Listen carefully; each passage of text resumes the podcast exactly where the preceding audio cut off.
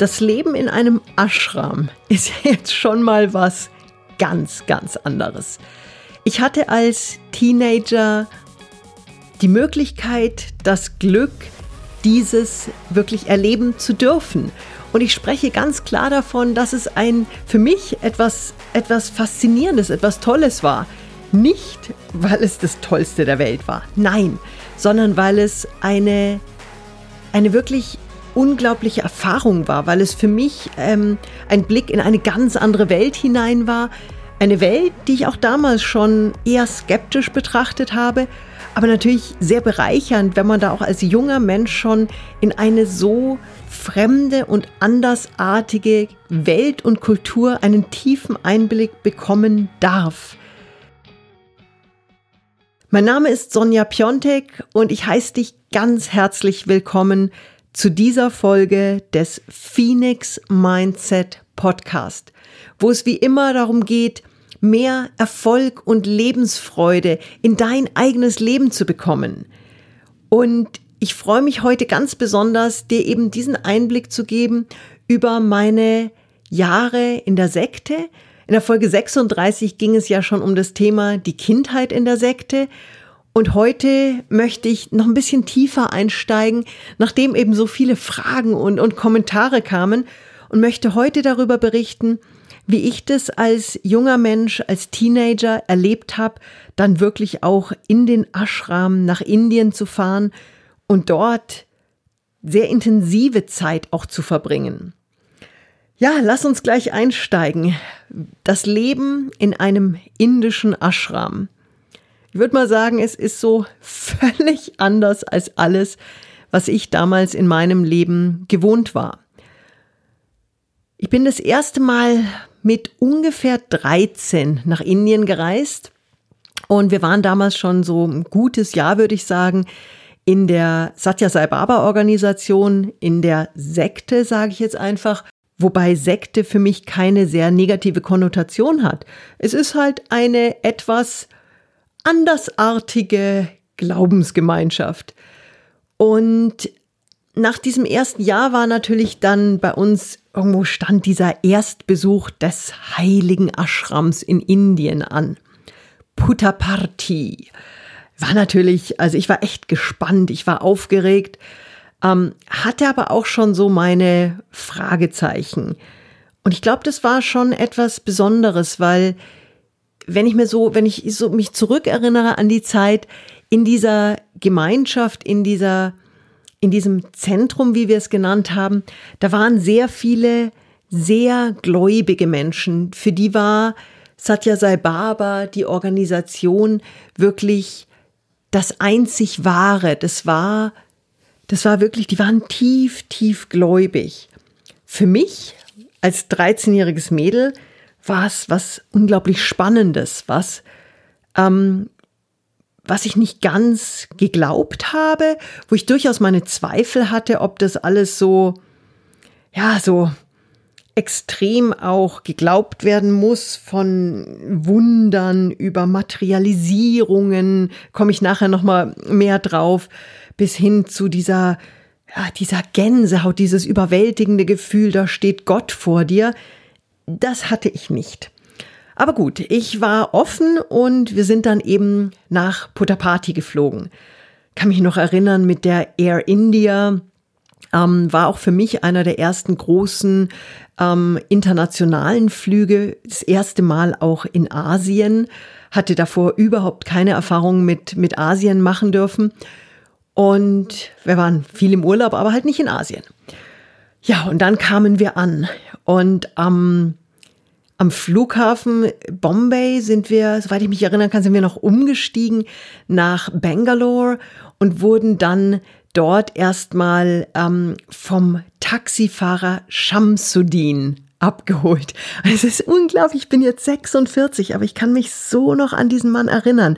Der hatte rote Haare, hat Betelnuss gekaut, war total freundlich ähm, und gut, mit 13 sprichst du jetzt nicht so wahnsinnig geiles Englisch, dass du, dass du da alles verstehst. Aber ich hatte so dieses Gefühl, der Mann ist gut, der ist, dem kann man vertrauen. Und es war halt einer, der ähm, Taxifahrer, den, den uns ähm, Freunde aus der, aus der Gruppe empfohlen hatten. Und so sind wir dann in dieses schwarze, alte Taxi von Shamsuddin eingestiegen und nach Puttapati gefahren. Von Bangalore aus war das damals echt nochmal eine ganz schöne Reise. Äh, mehrere Stunden über sehr schlecht ausgebaute Straßen war ein echtes Abenteuer. Erste Mal in Indien, die Gerüche, die Farben, die Geräusche und dann natürlich auch die Aufregung, das erste Mal in den Ashram zu kommen. Irre. Irgendwann war es dann soweit, wir sind wirklich in die Einfahrt von Puttapati gefahren durch dieses große Tor, diesen Torbogen und es war, das war echt ein besonderer Moment. So dieses Gefühl, jetzt auch dort zu sein, dort, wo dieser Ort, von dem alle so geschwärmt haben, dieser vermeintliche Herzensort, der Ort, wo auch Satya Sai Baba damals gelebt hat, ihn auch möglicherweise treffen zu dürfen. Aber erstmal ging es um ganz banale Sachen wie, äh, ja, wo übernachten wir? Und so im ganz, äh, ganz besonders sagenhaften Spirit des, wir machen es mal auf die ganz echte Art, hatten wir kein Zimmer außerhalb des Ashrams, was es damals schon gab, auch kein Zimmer innerhalb des Ashrams. Nee, wir, wir haben es uns gleich mal auf die ganz knallharte gegeben. Wir sind in ein Gemeinschaftsshed, also eine Gemeinschaftsunterkunft gezogen. Hatten wir damals so organisiert, um so ganz tief einzutauchen. Halleluja. Wir sind dann da in diese Halle und es war echt, es war eine große Halle. Und in dieser Halle waren am Boden Matratzen, die man sich noch irgendwie organisiert hat im Dorf. Und dann hatte jeder irgendwie gefühlt abgemessen, auch so mit, mit, mit Kreide abgestrichen. Ich glaube, drei Meter mal zwei Meter. Also so die, die, die, die Matratze lag da. Es war noch so Platz, deine, deinen Koffer, deinen Rucksack daneben zu legen, äh, irgendwie noch die Schuhe auszuziehen, ein T-Shirt hinzulegen. Ja, und das war dann so in einer Halle mit, ich würde mal sagen, ein, zwei, dreihundert anderen, war das dann das Zuhause für die nächsten Wochen. Und da habe ich echt, da habe ich geschluckt. Also ich bin wirklich ein abenteuerlicher Mensch, war ich schon immer. Ich habe auch überhaupt kein Problem, in einer einfachen Berghütte zu übernachten. Aber wenn du da auf einmal in Indien bist, mit zwei, dreihundert Devotees, einer heiliger als der nächste, in so einem Shed, da ist dann, und wir waren in dem Frauen- und Kindershed, also Familienshed, aber ohne Männer, auch strikt getrennt alles, da war ein Lautstärkepegel. Wow. Gut, wir haben uns dann erstmal so weit häuslich eingerichtet, wie man das auf äh, dreimal zwei Metern machen kann. Allerwichtigste natürlich erstmal das Moskitonetz aufzuhängen. Haben wir dann auch gemacht. Jo, ähm, sind dann erstmal raus, haben irgendwo was zu essen gefunden. Da gab es zwei Kantinen, einmal die Westler-Kantine und einmal die Inder-Kantine. Ich glaube, es ging da nicht um irgendwelche Rassentrennung oder, oder Segregation irgendeiner Art. Da ging es wirklich um Verträglichkeit von, von, ähm, von wirklich scharfem Essen. Und die Westler-Kantine war für die Inder gefühlt natürlich stinkend langweilig vom Essen. Und die indische Kantine, ich bin dann in meinem ganzen Abenteuer-Spirit ähm, natürlich irgendwann mal in die indische Kantine gegangen für, für mich damals und für die meisten Westler nicht essbar. Einfach weil es so brutal scharf war und einfach eine ganz, ganz andere Gewürzintensität. Gut, wir waren dann also auch da in der zwar Westler-Kantine, aber auch da alles brutal einfach. Für ein paar Cent hast du dann da dein Tablett irgendwie gefüllt, aber wirklich so, du bist ja fast wie, also das kam mir damals echt fast vor wie so eine Gefängnisverköstigung. Also mit so einem silbernen äh, Metalltablett bist du von einem Topf zum anderen, hast irgendwie genickt, die haben dir dann mit einer Kelle was auf dein Tablett gepackt und am Ende hast du dann irgendwie, keine Ahnung, ein paar Cent gezahlt dafür und das war dann das Essen. Das war interessant, das war gut, das war sauber, das war mit viel Liebe gekocht. Aber es ist natürlich schon was anderes, wenn du aus deiner eigenen Welt kommst und auf einmal ja, nur noch ähm, sehr fremdes Essen, auch wenn es moderat gewürzt war, aber auf einmal dreimal täglich indisches Essen bekommst. Meine große Rettung war dann der Kokosnussstand ähm, direkt vor der Kantine, wo es für sehr kleines Geld frische Kokosnüsse gab und das war wirklich, das war mein Highlight. Aber man geht ja nicht in einen Ashram, um Kokosnüsse zu trinken oder indisches Essen zu essen, sondern um den Meister ähm, kennenzulernen, um den Meister in einem sogenannten Darshan dann auch live zu erleben.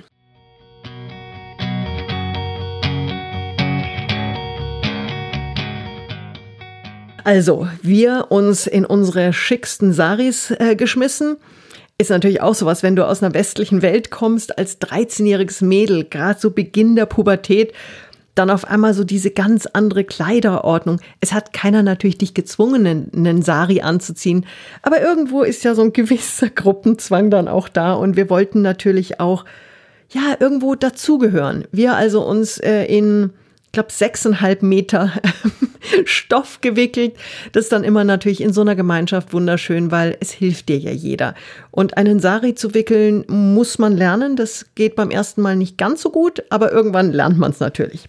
Also, wir dann in unseren schicksten ähm, Beginner-Saris ähm, halbwegs gut gewickelt, dann zu unserem ersten Darshan gegangen der große Moment, also Satya Sai Baba dann auch das erste Mal live zu erleben.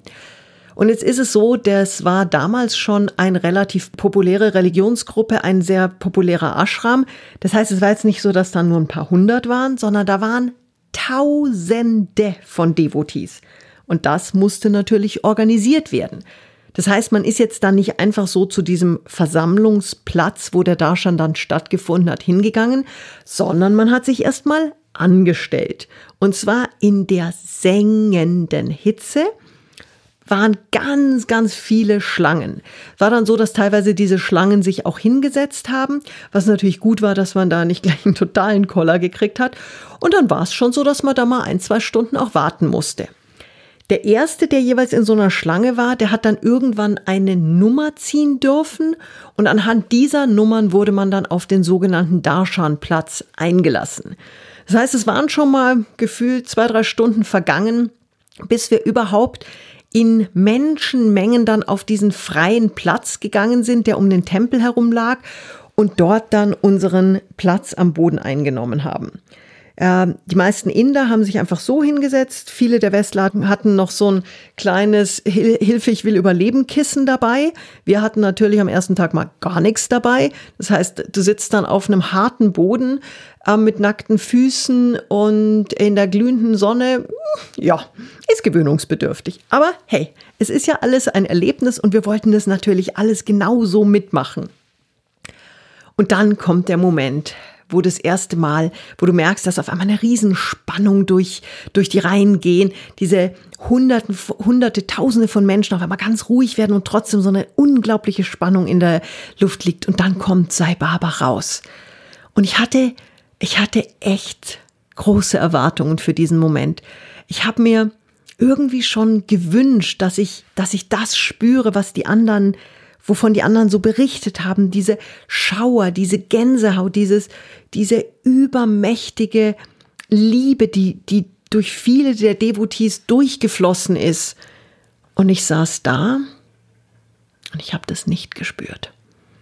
Ich habe ihn gesehen in der Entfernung, wie er da lang geschritten ist, ganz friedlich, unglaublich, mit einer Leichtigkeit, mit einer Ruhe, mit einem Frieden. Aber ich hatte nicht dieses überwältigende Gefühl von, jetzt stehe ich Gott gegenüber. Ganz im Gegenteil. Ich war irgendwie enttäuscht. Und es ist echt bitter, wenn du umgeben bist von tiefgläubigen Menschen, die ihre Hände zusammenfalten und Sai Baba angehimmelt, angebetet haben und, und ich habe wirklich gespürt, wie die diese Verbindung auch hatten, die ich nicht hatte. Aber gut, ich bin natürlich sitzen geblieben. Ich habe äh, hab viel mitgenommen auch in dieser Zeit, ähm, habe das durchaus auch genossen, auch auch so so eine andere Welt mal mitzuerleben, auch zu erleben, wie durchaus in so hochspirituellen Kreisen auf einmal ein Gepicke und Gehacke losgehen kann, wenn es darum geht, wer sitzt irgendwie einen halben Meter weiter vorne und kommt dem Meister dadurch vielleicht, keine Ahnung, zehn Zentimeter näher. Also da musste ich auch damals mit 13 schon so schmunzeln, wo ich mir denke, ey, sind wir hier nicht eigentlich um, um miteinander friedlich zu sein? Sind wir eigentlich nicht in einem ganz anderen Spirit hier? Müssen wir uns dann echt gegenseitig zum Teil auch die Ellbogen reinrammen, nur um irgendwie näher an dem spirituellen Wesen zu sein, das eigentlich nichts anderes sagt als liebt einander, seid gut zueinander. Weil er hat wirklich eine, eine ganz tolle Lehre gehabt, ähm, wo es darum ging, die Religionen, die verschiedenen Religionen der Welt zu vereinen und, und eben die Menschen zu einem friedlichen Miteinander zu bewegen. Und dann sitzt du da in der brütenden Hitze und merkst, dass da echt ganz schön, das ist ganz schön viel menschelt noch. Aber hey, wo Menschen zusammenkommen, da menschelt's einfach auch. Der erste Tag ging so zu Ende und irgendwann war so der Moment dieses, boah, und jetzt einfach nur ins Zimmer, wir haben kein Zimmer, jetzt einfach nur zur eigenen Matratze. Die erstmal finden ist gar nicht so einfach in einem Chat mit mehreren hundert Leuten. Gut, es gab da natürlich ein System und irgendwann hattest du dann dein eigenes kleines äh, Matratzenlager-Eckchen gefunden wieder. Mega geil, wenn du dann merkst, dass über deine Matratze eine Ameisenstraße läuft. Ähm, klar, man kann jetzt sagen, das war ein, ein Geschenk Gottes, eine Übung in Leichtigkeit, in Toleranz, in ruhig bleiben. Ach, ich war ziemlich genervt. Vielleicht ist die Übung genau deswegen natürlich zu mir getragen worden. Ich würde mal sagen, ich habe sie an dem Tag nicht äh, meisterlich beendet, sondern habe einfach irgendwie, ich glaube, relativ viele Ameisen getötet. Äh, bombig in einem Ashram zu sein und Lebewesen zu töten. oh, kam mir natürlich furchtbar schlecht vor. Dann kam der ein oder andere Kommentar natürlich von irgendwelchen Hochgläubigen, die dann irgendwie jede Ameise noch retten wollten. Wenn du einfach nur übermüdet bist, ist so der Moment, wo du sagst, Jo, rette du die Ameisen, ich möchte jetzt einfach nur schlafen. Wir sind dann mehrere Wochen ähm, tatsächlich auch in Puttapati geblieben, haben viele wundervolle Menschen kennengelernt, haben traumhafte Stunden dort auch verbracht, gerade wieder beim Bhajan singen, diese indischen spirituellen Lieder, die so viel Freude haben und so viel, so weit weg sind auch von diesen tristen deutschen Kirchenliedern, die ich nicht verurteilen will, aber die so meinem musikalischen Sinn so gar nicht entsprechen. Und wir haben wirklich, wie gesagt, viel gelacht auch im Ashram. Ich glaube, wir haben mehr gelacht, als das üblich war. Ähm, sind immer wieder natürlich zweimal am Tag war Darshan dahin gegangen. Ich hatte so immer die Hoffnung, dass ich irgendwann zu einem Interview eingeladen werde. Also Salbaba hat dann immer im Darshan auf einzelne Personen gezeigt, die dann nach dem Darshan, als es dann als sein ähm, Entlangschreiten an der, durch die Menge dann beendet war, die dann noch mit in einen sogenannten Interviewraum durften und dann in einem Privatgespräch mit ihm reden konnten. Und ich wäre wahnsinnig gerne mal in so einem Interview dabei gewesen, schlichtweg, weil ich wirklich spüren wollte, wie ist es mit ihm ins Gespräch zu kommen. Wie ist es, ihm wirklich vielleicht auch mal eine kritische Frage zu stellen? Das war mir leider nicht gegönnt. Jetzt mag man sagen, vielleicht war es besser so. Ich fand es schade, weil ich, weil ich gerne einfach wirklich mal mit ihm gesprochen hätte. Ähm, und auch wenn ich ihn nicht als Reinkarnation Gottes gesehen habe, er ist trotzdem faszinierender, eine faszinierende Persönlichkeit gewesen und ein, ein Mensch, sage ich jetzt einfach mal, der wirklich viel Gutes auch für die Welt getan hat.